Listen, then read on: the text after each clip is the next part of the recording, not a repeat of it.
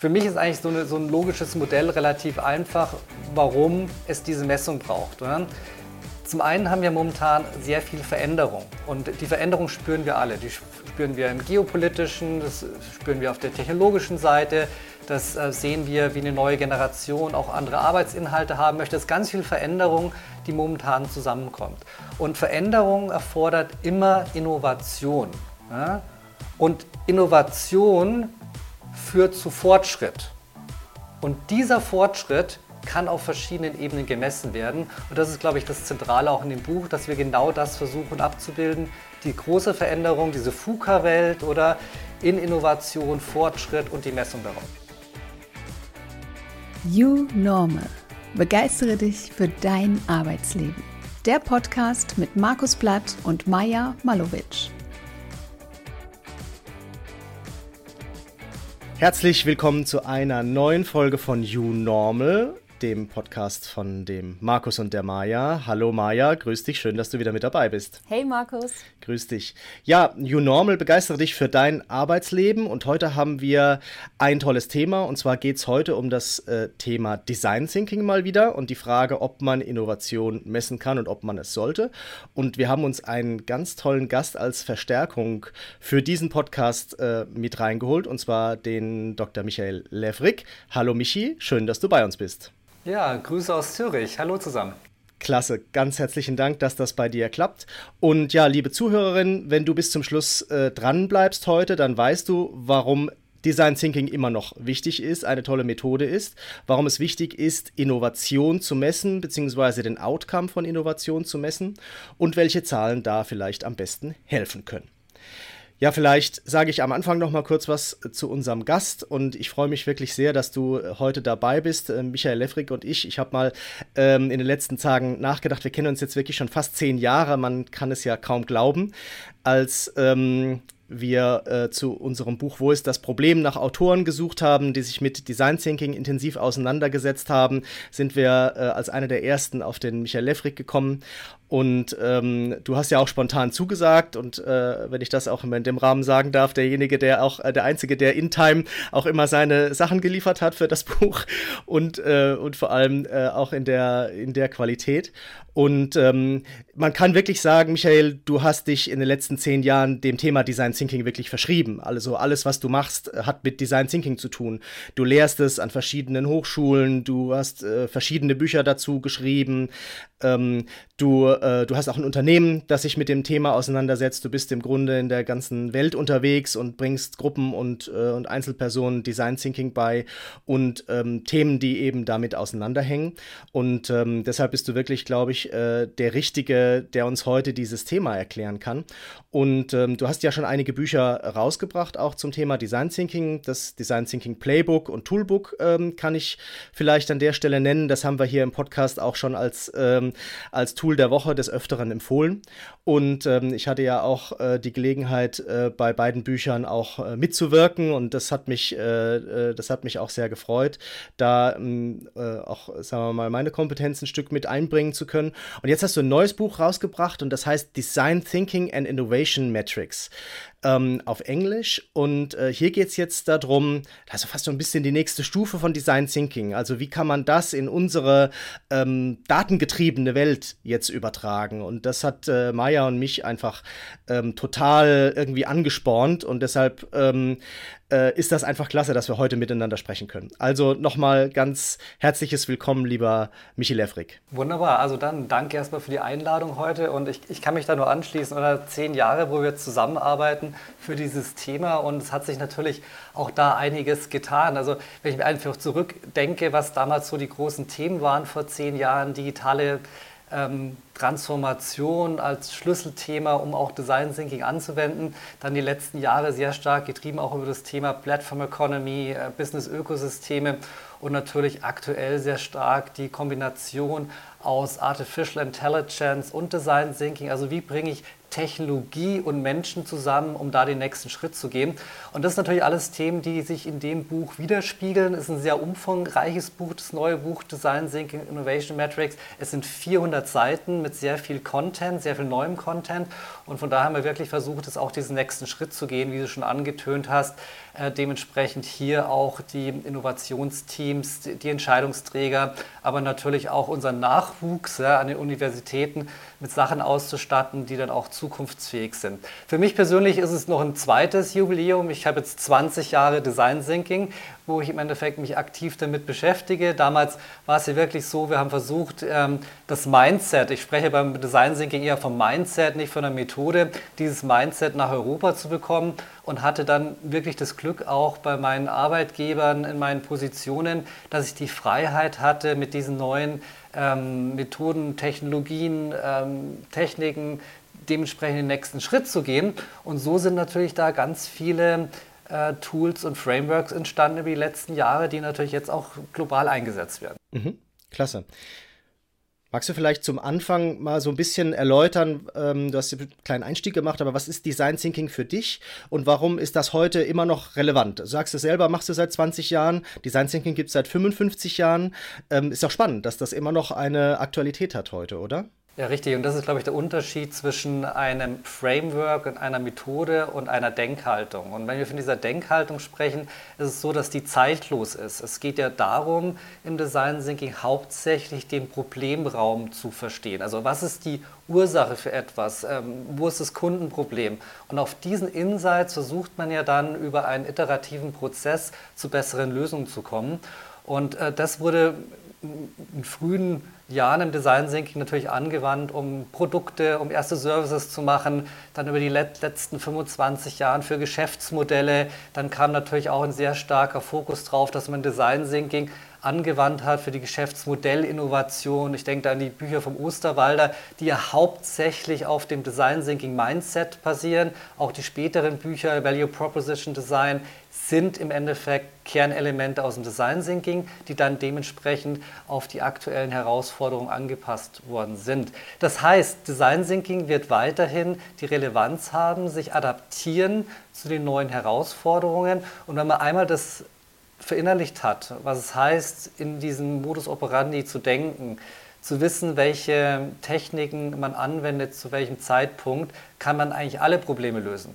Und die großen Herausforderungen kommen erst. Ich schaue so ein bisschen Richtung äh, Klimakrise, ich schaue Richtung ähm, auch die neuen Technologien, oder? Wo natürlich momentan sehr viel in der einen Hälfte der Welt passiert, aber andere Teile der Welt ähm, total abgehängt sind. Das heißt, das sind Herausforderungen oder uns genau diese Denkhaltung hilft, um den nächsten Schritt zu gehen. Und von daher kann ich nur jedem empfehlen, gerade auch ähm, dem Nachwuchs, oder, der jetzt dann so kommt an den Universitäten, beschäftigt euch mit diesen Soft Skills. Es ist unheimlich wichtig, den Problemraum zu verstehen, egal was ich später mache. Und gerade auch in der Ausbildung von Data Scientisten spüre ich immer wieder, die zu mir sagen, ja, ich bin doch Data Scientist, ich möchte Algorithmen bauen, ich möchte im Endeffekt mit Python, was weiß ich, ja, das ist alles richtig, aber das Commodity, das kann jeder und das kann AI noch besser in Zukunft. Aber zu verstehen, was ist das Problem, die richtigen Fragestellungen zu stehen, zu validieren, zu hinterfragen, dafür braucht es Design Thinking. Und von daher werden wir noch eine lange Zeit sehen, dass äh, dieses Mindset relevant ist für ähm, alle möglichen Aufgaben, die wir zu bewältigen haben. Michi, ich finde es total spannend, was du gesagt hast, denn bei mir war das genauso. Ich finde auch, die Design Thinker durchleben ja auch einen Wandel, wenn du anfängst, dich mit dieser Methode zu beschäftigen. Und ich habe das auch gemerkt. Ich mache Design Thinking seit 2014, dass sich die Methode immer wieder angepasst hat und auch selbst ich passe sie immer wieder an, je nachdem, was für eine Gruppe ich vor mir habe.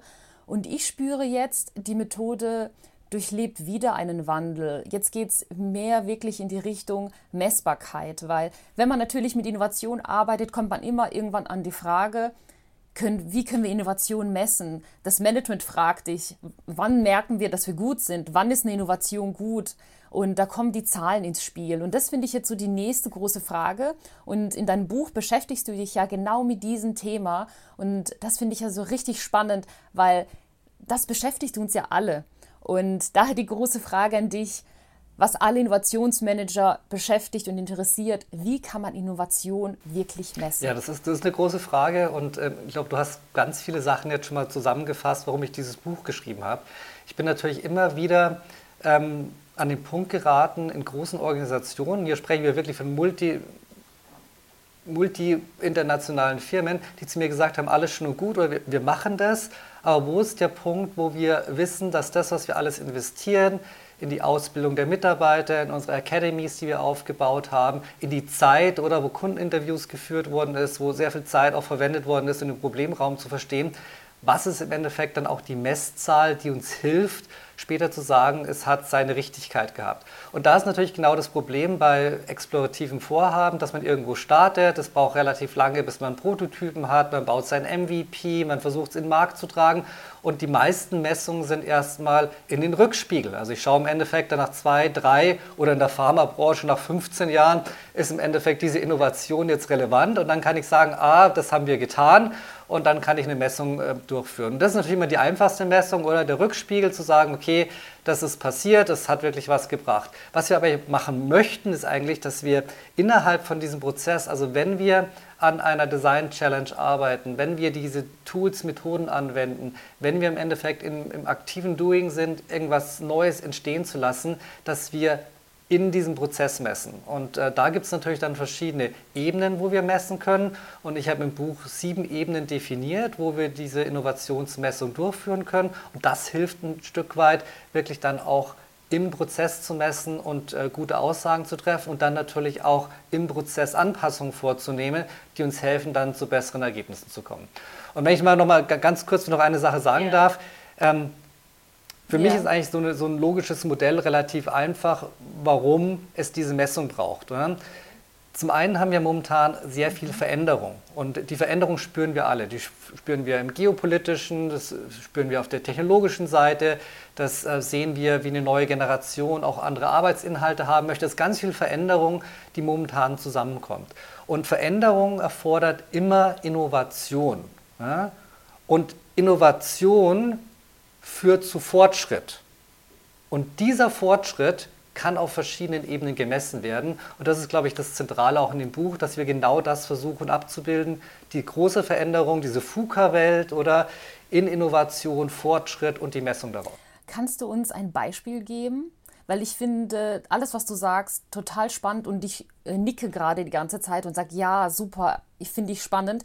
Aber einfach ein Beispiel, damit es noch ein bisschen greifbarer wird wenn ich jetzt Innovationsmanager bin und ich entwickle ein Pro, äh, neues Produkt oder löse natürlich ein Problem, wie wäre so eine Kennzahl oder was würde ich da angeben? Einfach ein kleines Beispiel, damit wir uns das besser vorstellen können. Genau.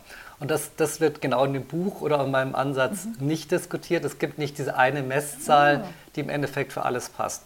Und mhm. ähm, es gibt natürlich jetzt unterschiedliche Blickwinkel auf das Ganze. Ich kann sagen, ich bin ein Start-up, ich habe ein, eine Sache im Fokus, ich möchte das erreichen und da macht es durchaus Sinn, äh, eine Metrik zu definieren, um genau dieses Ziel zu erreichen. Aber wenn wir jetzt über größere Organisationen sprechen und äh, Organisationen, die, die mature sind, die ein großes Portfolio haben, die müssen anders messen. Und ähm, ich habe vorhin schon angetönt, diese sieben Levels, die ich definiert habe, mhm. wenn wir die jetzt mal grob einteilen, gibt es eigentlich zwei große Unterscheidungen. Und die eine Unterscheidung ist wirklich auf der Organisationskulturebene, wo wir messen können. Und die zweite ist auf der Produktportfolioebene.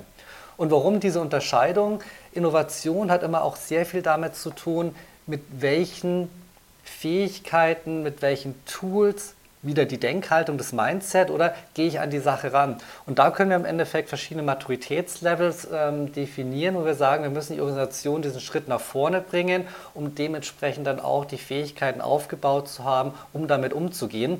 Und diese Fähigkeiten werden nicht weniger. Das sind einmal die, die wir schon kennen aus der Vergangenheit. Dann ist die letzten zehn Jahre vielleicht noch eine Fähigkeit im Bereich Big Data Analytics dazugekommen. Und jetzt sind wir schon im nächsten Level, oder? Ich muss im Endeffekt nicht nur schauen, dass ich äh, Daten verstanden habe, sondern ich muss mit diesen Daten arbeiten, ich muss sie kombinieren, ich brauche ein ganzes Ökosystem, dann auch mit meinen Algorithmen und dann Richtung AI zu denken. Das heißt, all die Firmen, die jetzt das schon praktisch verschlafen haben, oder? Und ein Stück weit nicht diesen Schritt gegangen sind der Maturität an Fähigkeiten und an Technologie, die werden es auch unheimlich schwierig dann haben, mit diesen automatisierten Prozessen AI-getrieben auch Innovation voranzutreiben und natürlich auch mit AI Innovationsmessung dementsprechend darzustellen. Ja, ich finde es interessant, äh, noch ein Punkt, Entschuldigung, äh, Markus. Ich finde es total super, dass du auch das Thema Kultur angehst in den Metriken, weil das ist immer die Grundlage bei Innovation oder wenn man auch mit Design Thinking anfängt. Es ist immer erstmal das Mindset auch mit den Mitarbeitern und den Mitwirkenden an der Innovation und äh, das hat mir immer bisher so ein bisschen Herausforderung auch für mich gegeben, wie misst man das? Sind es die Teilnehmer, die den Workshop besuchen? Ist das eine gute Metrik, dass du sagst, so und so viele Workshops haben wir gemacht, so und so viele ähm, Ideen haben wir generiert? Das war immer so eine Frage für mich. Und deswegen freue ich mich wirklich auf dein Buch, um da nochmal so tiefer einzusteigen, um mich mehr mit diesem Thema zu beschäftigen.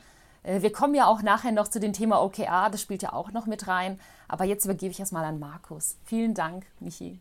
Ja, ich fand das auch, ich fand das auch total spannend und da ist mir auch gleich noch eine Frage dazu eingefallen. Zunächst wollte ich ganz gerne noch mal einhaken. Du hast gesagt, es gibt nicht die eine Zahl und ich glaube, das ist ja auch die Realität. Du hast ja das VUCA-Konzept angesprochen. Also es ist nicht mehr einfach heutzutage.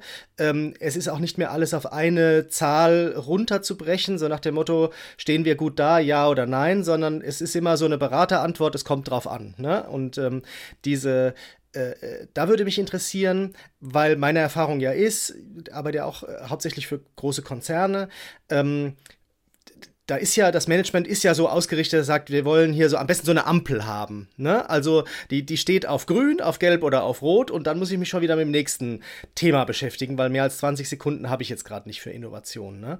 So, wie, wie, wie passt das mit dem, was du gerade gesagt hast, zusammen? Oder wie kriegst du das hin? Also ich meine, du gehst ja in die großen Unternehmen und die wollen das ja von dir. Sagst du dann, da kann ich euch nicht helfen? Oder wie, wie, wie packst du das an, wenn es dann so runtergebrochen werden soll? Ich glaube, das große Wort da drin ist einfach Purpose, der Zweck. Oder? Also was für einen Zweck habe ich, wenn ich etwas machen möchte? Und ich meine, man kann es jetzt recht einfach runterbrechen. Nehmen wir an, ähm, ich gehe auf eine einsame Insel. Ne? Nehmen wir mal das als Metapher, oder? Und äh, ich habe im Endeffekt das Ziel, auf eine einsame Insel zu gehen.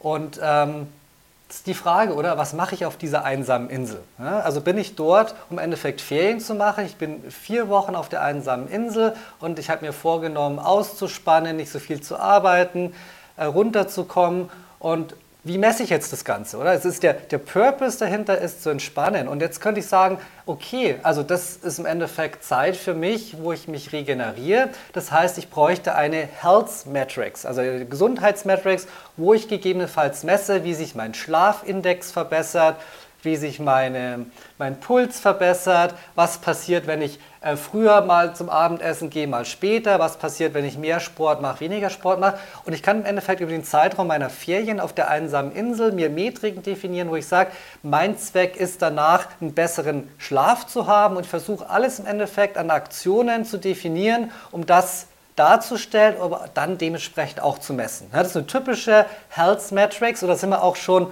was passiert in Unternehmen, oder? Das ist eine Metrik, wo ich den Puls der Organisation messen kann und ich kann ringsherum Maßnahmen ergreifen, so schauen, ob dieser Puls oder was ich mir da vorgenommen habe, dementsprechend besser wird. das ist so eine Art der Metrik.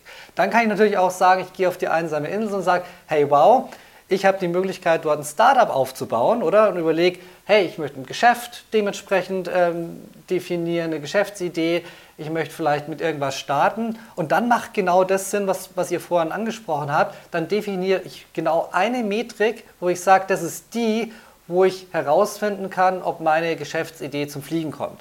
Und wenn wir so ein bisschen das überführen auf die aktuelle Startup-Welt, so im digitalen Umfeld, das sind meistens irgendwelche Conversion Rates. Ja, dass ich sage, ich habe Klicks und habe dann Umsatz, ich habe im Endeffekt irgendwo ein Angebot, ich mache ein A-B-Testing und versuche im Endeffekt aufgrund von dieser Grundlage dann mein Geschäft zu validieren oder auch dementsprechend Maßnahmen zu definieren, dass es besser ist. Und dann haben wir natürlich noch das nächste Level. Ich kann sagen, ich nehme meine eigene Firma oder mein eigenes Business Coaching, meine Trainings, alles, was ich im Design Thinking habe, mit auf die Insel. Und was müsste ich denn jetzt messen? Und jetzt kommt es wieder darauf an, was ist der Purpose? Oder wenn ich sage, keine Ahnung, auf der Insel gibt es nur Hotels und ähm, das Ziel ist eigentlich, die Kundenzufriedenheit zu erhöhen, würde ich im Endeffekt schauen, was ist die Maturität ähm, im Service-Levels von diesen Hotels oder wird dann wieder versuchen, mit meinem Angebot, mit meinen Maßnahmen etwas darzustellen, was angenommen wird und zum anderen auch gemessen werden kann, wie im Endeffekt da dementsprechend dann auch der Outcome ist für die einzelnen Hotels. Das heißt, ja, es kommt darauf an, was ist der Zweck oder was möchte ich erreichen? Sind es meine Umweltziele? Ist es ähm, ein Startup, wo ich aufbaue? Will ich dementsprechend ein neues Offering testen? Und drum ist mir mal ganz wichtig, am Anfang zurückzugehen, diese zwei Schritte und zu sagen, was möchte ich wirklich, um dann dementsprechend auch das richtige Messsystem zu nehmen. Ich habe oft gesehen, dass im Endeffekt einfach alles gemessen wird, oder? Da kam dann das Standard Framework, am besten noch von einer Applikation, von einem der großen Anbieter. Die haben dann ein Dashboard hingestellt und dann wurde alles grün, orange oder rot und keiner wusste warum ja, und keiner wusste auch, was er damit machen soll. Das ist nett, ja, hilft uns aber nicht in der äh, Messung von Innovation und auch nicht dann dementsprechend da gute Outcomes am Ende zu realisieren. Mhm. Da du gerade von äh, Messzahlen sprichst, interessiert mich, hast du denn eine Lieblingsmesszahl in diesem Zusammenhang? Also ich habe keine Lieblingsmesszahl, weil ich im Endeffekt für mich wirklich realisiert habe, ich muss es immer dann definieren im Prozess, was wird aktuell benötigt. Und äh, ich war letztens auf einer großen Kundenveranstaltung von einer großen Firma und dann hatten die gesagt, ja, ganz stolz, wir haben fast 1000 Kundeninterviews geführt. Und ich so gesagt, ja, das ist eine Vanity Metrics, das ist im Endeffekt viel Schein oder ist nichts dahinter. Aber in dem Kontext hat es schon Sinn gemacht, diese Messzahl zu nehmen, weil sie im Endeffekt wirklich das Verhalten von den Mitarbeitern verändern wollen, dass die öfters zum Kunden gehen, um dementsprechend dann Kundeninterviews zu führen. Und nächstes Jahr wird diese Messzahl anders aussehen, aber initial wurde das gemessen, um im Endeffekt das Verhalten zu verändern. Und darum spreche ich auch von diesen Minimum Viable Exploration Metrics, wo ich sage, das sind Metriken, die benutze ich für drei Monate, für ein Jahr, für ein Quartal. Ich habe damit die nächste Stufe der Maturität erreicht, ich habe Verhaltensveränderungen dargestellt und dann nehme ich das nächste Messsystem. Und die besten Firmen machen das natürlich so, dass sie diese Verantwortung noch in die Innovationsteams geben, dass die im Endeffekt genügend Selbstvertrauen haben zu sagen, pass auf, da stehen wir momentan an, wir setzen uns dieses Ziel und dann im Endeffekt versuchen wir etwas zu messen. Und jetzt kommt auch schon die Überleitung Richtung OKRs, weil genau das versuchen wir eigentlich mit den OKRs und das ist ja das, was da dahinter steht, um sowas zu tun. Aber ich möchte jetzt nicht vorweggreifen, das OKR-Thema, aber das ist genau das, was eigentlich passiert oder dass wir mit diesen initialen Messungen, mit Innovationsmessungen, mit der Idee dahinter auch eine Basis schaffen, um dann mehr Verantwortung in die Teams zu geben, um Messungen durchzuführen. Spannend, richtig spannend. Markus, magst du die nächste Frage an Michi stellen? Mhm. Ja, gerne. Oh, also ich habe zunächst mal vielen Dank für das Beispiel, das du jetzt gerade gebracht hast mit der einsamen Insel. Das werde ich klauen und, ähm, und werde, das, äh, werde das verwenden, weil das ist wirklich, ähm, es ist immer ein großes Thema, egal wo wir jetzt sind. Ähm, wenn man über Outcome-Orientierung spricht, ähm, das, das zu erklären. Ne? Man, ist natürlich klar, wie man es erklärt. Das ist die Warum-Frage, die man ansetzen muss. Ne? Und es, es gibt schöne Beispiele, ne? die, die, die man da immer haben kann. Ne? Also, dass es eben nicht darum geht, Outputs zu erzeugen, sondern welche Wirkung diese Outputs auf den Kunden haben. Ne? Dazu muss ich auch erstmal wissen, wer mein Kunde ist. Ne? Das wird ja äh, auch äh, häufiger mal vergessen, äh, sich diese Frage zu stellen. Und ähm, das, das, fand ich, äh, das fand ich wirklich super, wie du das, wie du das erläutert hast, da mit der, mit der einsamen Insel. Und ich glaube, so kann man es auch insgesamt ganz gut erklären. Weil das ist ja das, was dieses Thema Outcome, was für mich irgendwie das so das verbindende Element auch ist. Ne? Also es gibt vielleicht noch mehrere, ne? aber von Design Thinking eben, äh, ja, äh, das, diese Problemlage gut zu verstehen und Lösungsansätze zu entwickeln. Und eben im OKR-Bereich, also Objectives and Key Results, geht es dann eben darum, diese Strategie, die ich mir erarbeitet habe, die zu verwirklichen und da schrittweise hinzukommen. Ähm, so, und jetzt will ich aber ganz kurz, und ich sehe, dass du schon einatmest, ganz kurz aber nochmal in dem Punkt zwischendrin bleiben. Und zwar bei dem dieser Vision bei dem North Star, ne? Und den hast du ja auch in deiner, äh, in deinem Buch auch, ähm, auch wieder ähm, verwendet. Also diese große Frage, wo will denn das Unternehmen überhaupt hin? So, und jetzt ist es ja so, ne, also kurz zur Einordnung, Strategie ist immer so drei bis fünf Jahre, ne, und jetzt in unserer bewegten Zeit eher drei Jahre. Jahresziele gibt's und Vision ist etwas für mich, was vielleicht eher fünf bis zehn Jahre in der Zukunft ist. Ne? Und du hast jetzt ja eben schon so ein bisschen erklärt, wie du das mit diesen Stufen machst, ähm, aber trotzdem ist es doch aus meiner Sicht schwer, ähm, für das Thema North Star, für das Thema Vision, wirklich Maßzahlen aufzustellen, die ich auch zum jetzigen Zeitpunkt messen kann. Weil im Grunde ist ja so eine Vision, die wird ja eigentlich nie erreicht. Das ist ja quasi fast schon der, der Sinn. Ne? Also ich will mich ja strecken, ne? ähm, um da hinzukommen, ähm, aber im Grunde ist es ja etwas, was fast schon unerreichbar ist. Ne? Wie, wie, wie verwendest du das? Also was ich in dem Buch sehr stark rausgenommen habe und was mir auch sehr wichtig war, waren OKRs für Innovationsteams, weil es gibt ganz viel Literatur im Markt zum Thema OKRs und ähm, äh, wir können auch im Internet ganz viel von Intel und Google und von allen anderen finden, noch ganz viele Firmen in Europa, die das ähm, angewandt haben und ihren Erfahrungsbericht geschrieben haben. Von daher war es mir nicht wichtig, einfach nochmal das Gleiche zu schreiben, was es gibt, sondern zu sagen, meine, ein, ein, meine eigene Reflexion über die letzten Jahre, wo ich Innovationsteams begleitet habe für das Thema OKRs. Und da ist es schon so, es gibt zwei Arten. Es gibt einmal wirklich das Runterbrechen von dem North Star, also von dem Nordstern, wo ich sage, das ist die größere Vision. Und wie kann im Endeffekt das Innovationsteam auf dieser Art von Leitplanke dementsprechend Innovation vorantreiben, Marktopportunitäten realisieren, um dann was zu realisieren. Und das ist eigentlich noch so ein bisschen der einfachere Weg, weil man hat zumindest mal ein Ziel, wo das Ganze sich hinbewegen kann und weiß, dass das Team in die gleiche Richtung läuft. Noch schwieriger wird es, wenn das Management-Team sagt, ja, wir haben zwar eine große Vision, aber wir geben euch als Team noch mehr Freiheiten, um Exploration zu betreiben, um raus aus der Box zu denken, um ganz neue Opportunitäten auch wahrzunehmen. Und von daher habe ich dann mit zwei Begrifflichkeiten gearbeitet. Ich habe einmal mit Moonshots gearbeitet und das kennen wir so ein bisschen aus der Google-Welt und zum anderen auch mit Everest Goals, also Everest vom Mount Everest, also vom Bergziel. Und beide sind im Innovationskontext extrem wichtig. Beim Moonshot ist es wirklich so, was ist so das nächste große Ding? Ne? Da sprechen wir über Innovation, die in den nächsten 15, 15 Jahren einen revolutionären Charakter haben, die Art, wie wir vielleicht reisen, Mobilität wahrnehmen, ähm, auch Energie, weil wir vorhin das Thema hatten, da so ein Stück weit komplett neu richtungsweise irgendwas machen möchte. Und da ist natürlich wirklich die Frage für die Teams, wie kann ich das runterbrechen?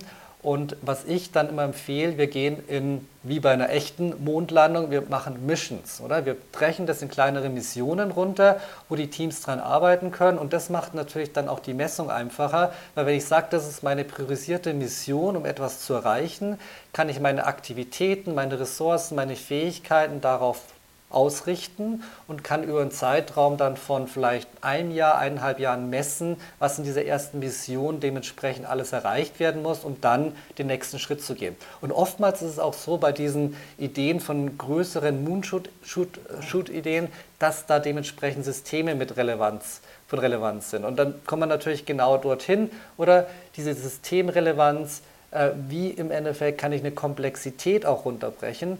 Und beide Sachen zusammen helfen natürlich dann ein Stück weit, das in kleinere Stücke dementsprechend so zu formulieren, dass auch eine Messung stattfinden kann.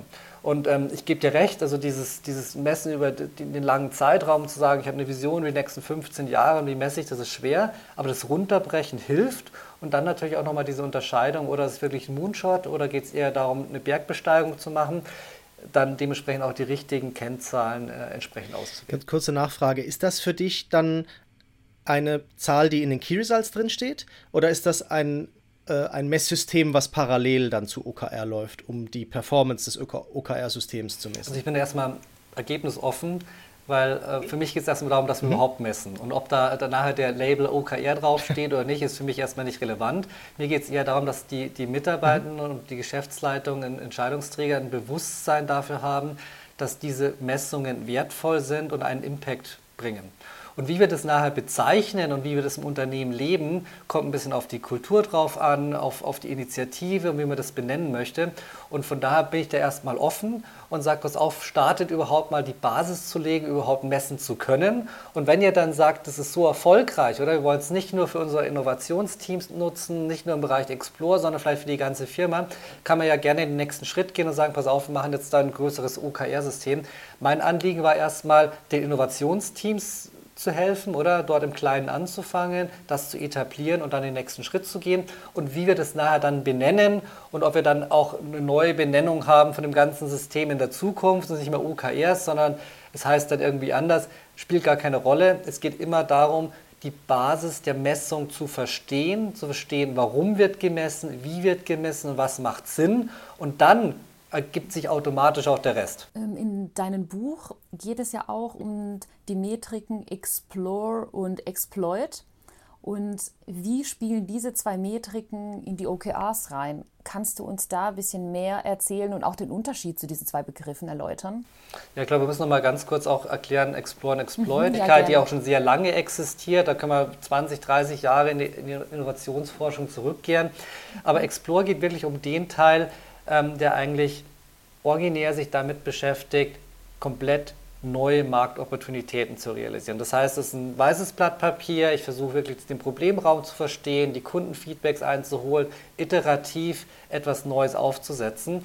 Und der Exploit-Teil ist eigentlich das, was zu 95 Prozent das Geschäft in großen Firmen ausmacht. Es ist einfach effizienzgetrieben. Ich versuche durch Prozessoptimierungen, durch ähm, bessere Abläufe, durch Automatisierung jetzt mhm. eigentlich ein Stück weit die Kosten nach unten zu bringen, eine höhere Skalierung zu erreichen und mehr Produkte äh, mit weniger Kosten zu erzeugen. Und das ist eigentlich so ein Stück weit das auch, wo wir geprägt sind aus der Managementliteratur der letzten 60 Jahre. Wir haben versucht, durch die funktionale Abbildung, durch unsere Prozessoptimierungen Organisationen so effizient wie möglich zu machen. Und das ist erstmal was Gutes, ja, weil das hilft uns im Endeffekt, den Wettbewerbsvorteil zu halten und auch im globalen Markt dementsprechend zu bestehen. Sehr wichtig. Aber es hilft uns nicht, uns zu erneuern und radikal neu zu denken. Und deshalb braucht es natürlich auch diesen Explore-Teil, wo Firmen Managementkapazitäten, Ressourcen und auch dementsprechend Messung drauf verwenden, dass man Neues entstehen lassen kann. Und von daher brauchen Firmen beides. Sie brauchen Explore und Exploit. Leider ist es so, dass die meisten Firmen sich sehr stark auf Exploit konzentrieren und wenig Freiraum für Explore lassen. Jetzt ist es aber so, ich sage immer so, das sind so wie zwei Welten. Wenn ich mir das jetzt bildlich vorstellen darf, ist die Exploit-Welt so der Superhighway, oder? Ich fahre irgendwie von München nach Berlin auf der Autobahn oder gibt es ein Navi ein, es dauert genau die Zeit, ich kann noch irgendwo in der Raststätte mal ganz kurz einen Kaffee nehmen oder einmal tanken und dann komme ich genau in der vorgegebenen Zeit von München nach Berlin und äh, ist alles vorhersehbar. Und das ist die Welt des Exploit, oder? Wir wissen ganz genau, wie unser Geschäft läuft, wir haben KPIs, wir können das messen und es läuft eigentlich recht gerade und dann gibt es vielleicht mal kleinere Verwerfungen, weil wir irgendwie einen Bruch in der Supply Chain haben, aber im Endeffekt funktioniert das ganz gut. Jetzt ist aber einfach so diese Kultur, oder, dass ich es einfach ins Navi eingebe, von München nach Berlin fahre, die funktioniert nicht im Explore-Teil. Weil im Endeffekt, es gibt weder die Straße, noch gibt Straßenschilder, noch hat das Navigationssystem die Sachen abgebildet, um etwas Neues kreieren zu lassen. Das heißt, es ist eine andere Kultur, es sind andere Menschen, es sind auch andere Regeln, die im Explore-Bereich dementsprechend relevant sind. Das heißt, im Explore muss ich immer eine andere Kultur und ein anderes Mindset haben, um zu Ergebnissen zu erlangen. Und das ist erstmal ganz wichtig, dass wir zwei verschiedene Welten haben. Und jetzt geht es natürlich darum, dass jeder den anderen gut versteht. Das heißt im Endeffekt, die Leute, die im Bereich Innovation arbeiten, die müssen ihre Freiheiten haben oder die dürfen auch mal scheitern und die haben eine andere Kultur, etwas auszuprobieren, als diejenigen, die im Exploit arbeiten, wo es nur darum geht, täglich mehr Effizienz ins System zu bringen. Und wenn ich verstanden habe, oder dass das sehr unterschiedliche, aber sehr wichtige Rollen und Fähigkeiten sind, dann kann ich erstmal anders miteinander um, umzugehen. Das ist erstmal das Wichtigste. Das Zweite, was wichtig ist, ist natürlich eine Transition herzustellen. Das heißt, sobald irgendein finaler Prototyp oder ein MVP gebaut ist und es geht Richtung Markteinführung, dass die Menschen, die im Exploit sitzen, auch verstanden haben, was, was wurde da gemacht. Also es war der Zweck dahinter, was waren die Kundeninterviews, die geführt worden sind, was dabei rausgekommen, warum schaut das Produkt, der Service, die Erfahrung genauso aus, wie sie aussieht, um das dann dementsprechend auch gut später skalieren zu können und natürlich all die Maßnahmen zu treffen, dass etwas noch effizienter und besser am Markt dann dementsprechend ähm, dargestellt werden kann. Das heißt, zwei Welten und es braucht eine Moderation, eine Transition von A nach B. Die sehr erfolgreichen Firmen, die machen eins, die haben zwei CEOs. Ne? Die haben einen CEO für Explore und die haben einen CEO für Exploit. Und im Endeffekt verstehen die sich noch recht gut und wissen, dass sie auch sehr unterschiedlich sind, aber haben natürlich einen kontinuierlichen Dialog oder wie sie die Überführung machen und können dann dementsprechend ein Portfolio realisieren, wo auf beiden Ebenen wirken kann. Wenn ich natürlich jetzt nur effizienzgetrieben bin und ich habe ja auch ganz viele Firmen gesehen oder wo in der dritten Generation der CEO der ehemalige CFO war. Das heißt, ja, also wenn man finanzgetrieben ist auf Effizienz und den als CEO dann in den, ins Amt hebt, ist auch nichts anderes zu erwarten. Und von daher ist, glaube ich, ganz wichtig, dass auch Verwaltungsräte und auch Geschäftsleitungen nochmal reflektieren und sagen, was brauchen wir eigentlich, um diesen neuen Herausforderungen, den neuen Veränderungen zu begegnen. Und da sind wir jetzt natürlich wieder so bei diesem ersten Satz, den ich gesagt habe, oder? Veränderung erfordert Innovation, oder? Innovation führt zu Fortschritt und der Fortschritt kann gemessen werden. Mhm. Auch vielen Dank für die Erläuterung. Ich finde sie richtig grandios, denn das ist immer das Problem beim Thema Innovation. Wie bringst du zwei Welten zusammen? Du hast einmal die Innovationsteams, die in ihrer eigenen Bubble leben und frei sind im Idealfall und einfach mal ein paar Jahre auf dieser Expedition sich begeben können, nach neuen Geschäftsmodellen suchen können. Und dann oftmals habe ich es erlebt in Konzernen, dass der Rest des Konzerns dann dahin guckt und sagt, ja, wieso dürfen die denn das? Und wir müssen alles messen und die dürfen alles machen. Äh, da passiert ja auch ganz viel kulturell. Und ähm, ich finde es schön, dass du uns jetzt auch ein paar Tipps gegeben hast, wie man als Unternehmen auch mit diesen zwei Welten umgehen kann, um diese zwei Welten zusammenzubringen. Äh, vielen Dank dafür. Richtig spannend und ich nehme ganz, ganz viel mit. Dankeschön, Michael. Michael, ich würde ganz gerne so langsam mal in Richtung Zukunft abbiegen. Und da finde ich zwei Sachen in dem Buch ganz besonders spannend. Das eine ist natürlich das Thema künstliche Intelligenz. Ähm, das wird natürlich auch im Moment jetzt äh, stark diskutiert und es gibt auch da, wie immer, äh, auch immer erste Reaktionen, dass man es, äh, wenn man darüber spricht, wird gleich darüber gesprochen, wie man es begrenzen kann und wie man es einhegen kann und wie man es, wie man uns schützen kann. Ne? Also das Thema künstliche Intelligenz als Zukunftsthema, was ja im Moment tatsächlich auch noch so ein bisschen eine Blackbox ist, wohin es sich entwickelt. Und was ich aber in deinem Buch auch lese, ist, dass eben Menschen sehr, sehr wichtig sind und vor allem die Soft Skills von Menschen wichtig sind. Und wenn man sich das anschaut, was du dort ähm, äh, ja so als, äh, als sinnvolle Metriken äh, in, bei den Beispielen immer dabei hast, dann ist es eben so die Frage, wie groß ist der Anteil der intrinsisch motivierten Mitarbeiter, ähm, wie viele Probleme haben die Teams mit äh, Methoden wie Design Thinking ähm, gelöst, die vorher identifiziert worden sind und so weiter. Also es geht sehr stark eben in diese Richtung der Soft Skills, das Thema Mindset, wie du es ja auch schon an, eingangs beschrieben hast, ähm, und auf der anderen Seite ähm, eben das Thema KI. Wie wie, ist so deine Vision von der Zukunft? Wie werden diese beiden Komponenten zusammen die Zukunft gestalten? Also erstmal eine sehr spannende Frage und ähm, ich habe das Buch angefangen zu schreiben vor, vor gut zwei Jahren und die Research, wo ich drin habe, ist natürlich sehr viel länger, wo wir mit den ähm, einzelnen Sachen angefangen haben, die aufzunehmen.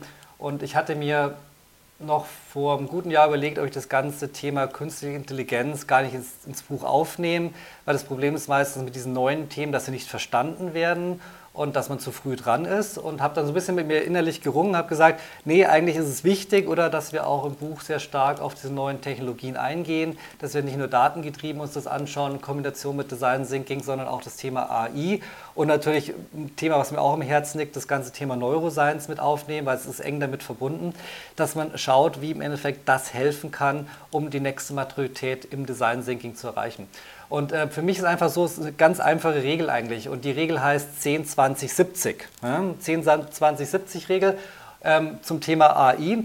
Und die ist einfach so, dass wir von den Ressourcen, die wir haben und die Zeit, die wir aufwenden sollen, sollten in der Regel nicht mehr wie 10 Prozent ähm, investieren in den Bau von Algorithmen im Artificial Intelligence. Ja? Und die anderen 20 Prozent, da geht es wirklich um das Thema Daten. Ja, da geht es darum, wie kriege ich qualitativ hochwertige Daten. Und die 70 Prozent, das sind Menschen. Ja, also 10 Prozent AI, 20 Prozent Daten und 70 Prozent Menschen. Das heißt, es nicht so ist auch, sondern 70 Prozent ist wirklich immer noch Humans, die im Endeffekt Sachen hinterfragen, die richtigen Fragen stellen, das Problem erkannt haben. Und wir brauchen genau die Menschen, die das verstanden haben, um die neuen Geschäftsprozesse auf die Wegstrecke zu bringen, die neuen Geschäftsmodelle, die Transformation von unseren Operating-Modellen auch dementsprechend anzupassen.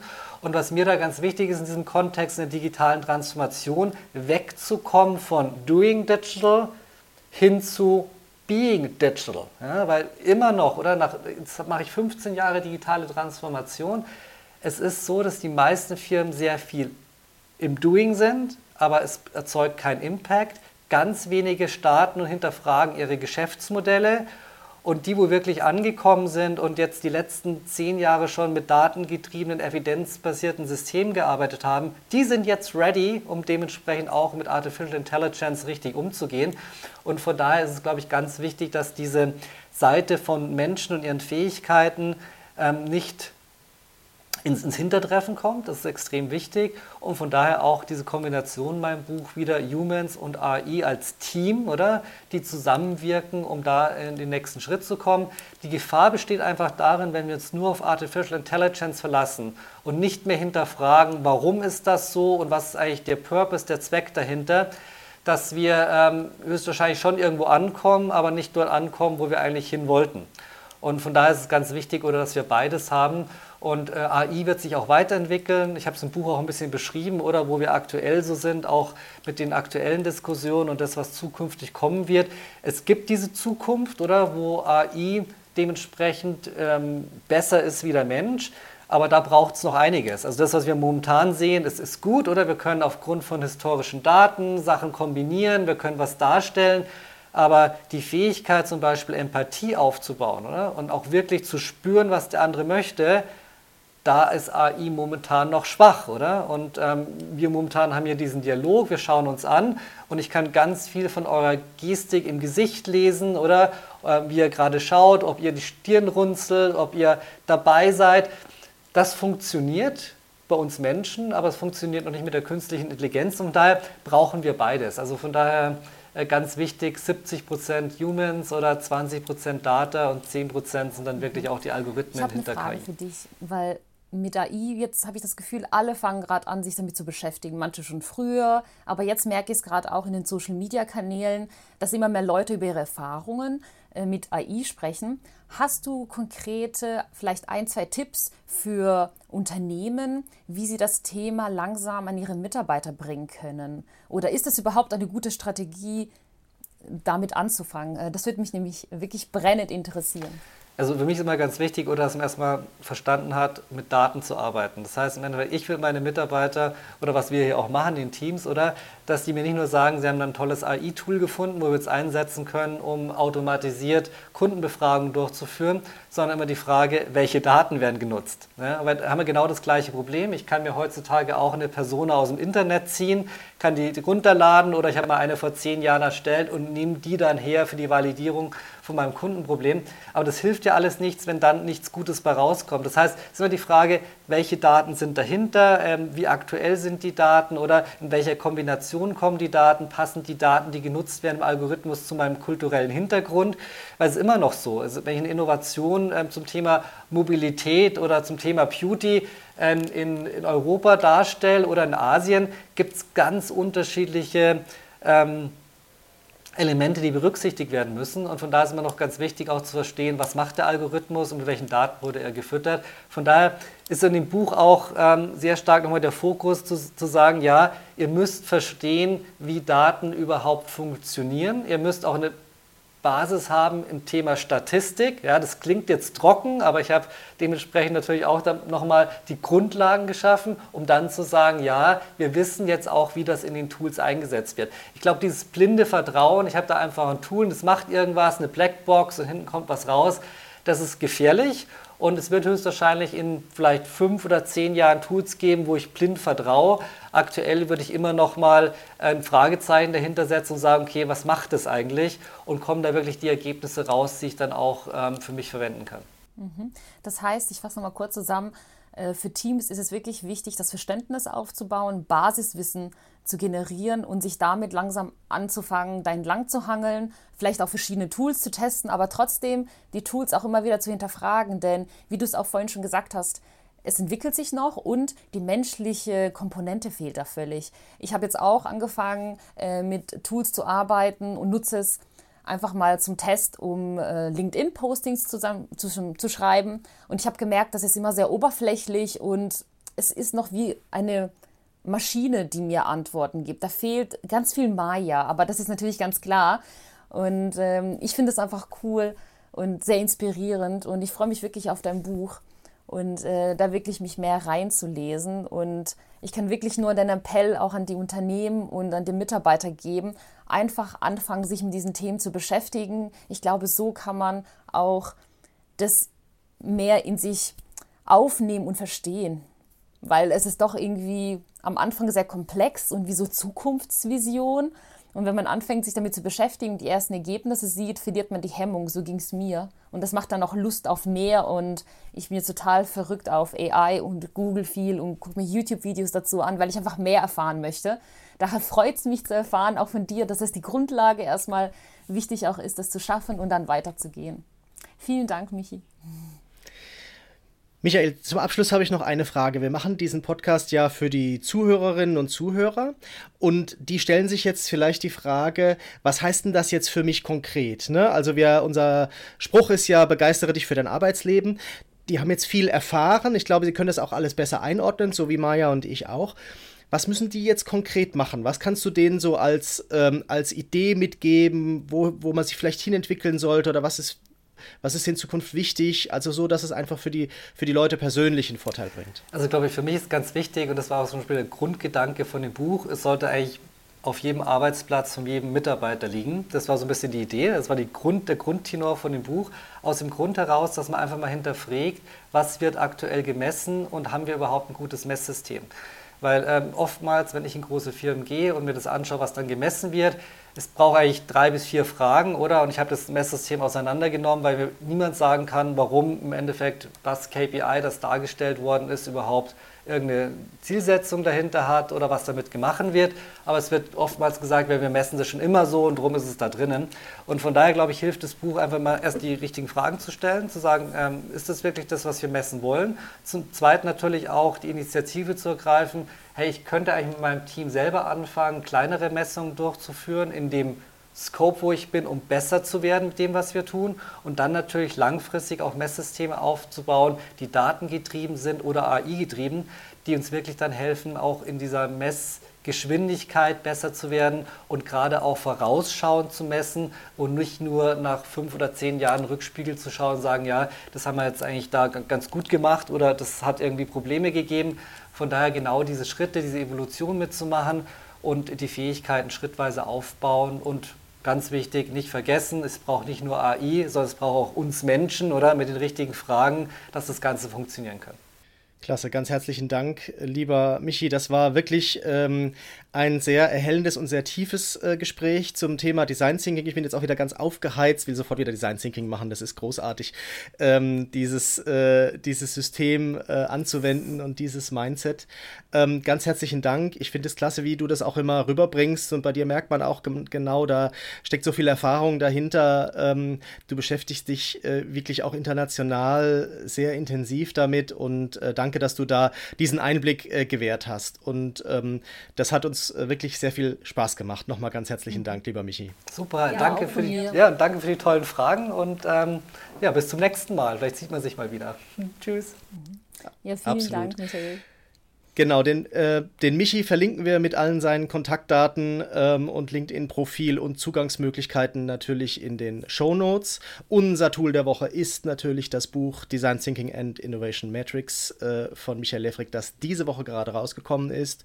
Wenn ihr den Podcast aktuell hört, ähm, im April 2023 könnt ihr auf Amazon erwerben. Auch dort ähm, werden wir direkt einen Link in die Show Notes packen, dass ihr dort direkt zugreifen könnt. Dann viel Spaß beim Lesen und natürlich freut sich der Michi und wir auch auf Feedback äh, zum Buch. Und wir freuen uns natürlich, wenn dir die Folge gefallen hat, ähm, auf Feedback auch zu dieser Folge und vor allem auf deine Bewertung. Teile unseren Podcast mit deiner Community, damit wir weiter wachsen können. Und dein persönliches Feedback zu unserem Podcast haben wir gerne über feedback at unormal.de. Ganz herzlichen Dank fürs Zuhören und bleibt offen für Neues. Macht's gut, ciao. Hat es dir gefallen? Dann teile diesen Podcast mit deiner Community und wir freuen uns über deine Kommentare über feedback at unormal.de.